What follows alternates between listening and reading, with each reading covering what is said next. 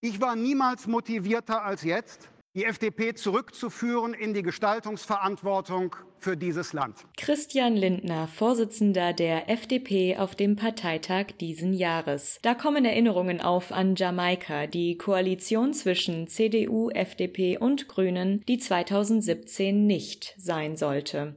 Die Liberalen ließen die Verhandlungen platzen und es kam widerwillig zur zweiten großen Koalition in Folge. Der damalige Lindner es ist besser, nicht zu regieren, als falsch zu regieren. Auf Wiedersehen. Eine Enttäuschung für viele, denn regiert haben die Freien Demokraten seit ihrer Gründung 1948 oft, immer abwechselnd mit CDU und SPD. So hatten sie bis 2013 mehr Jahre in der Regierung verbracht als die großen Volksparteien selbst. Mit Hans-Dietrich Genscher als Außenminister waren sie Königsmacher. Eine Regierungsbildung war ohne sie schier unmöglich.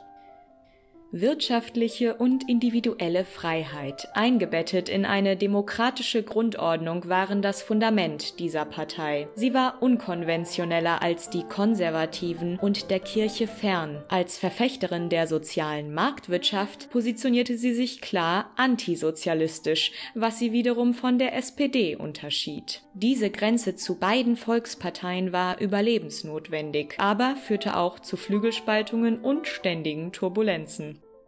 Nachdem die Liberalen unter Willy Brandt zum ersten Mal mit den Sozialdemokraten koalierten, spaltete sich die FDP. Der nationalliberale Teil ging, der linksliberale blieb.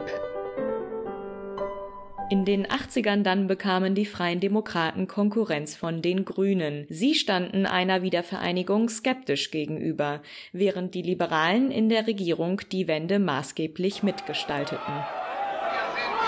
Sind zu Ihnen gekommen, mitteilen, dass heute Ihre Ausreise möglich geworden ist. Genschers übertönter Satz leitete 1989 die Wende ein. In der deutschen Botschaft in Prag jubelten Geflüchtete aus der DDR.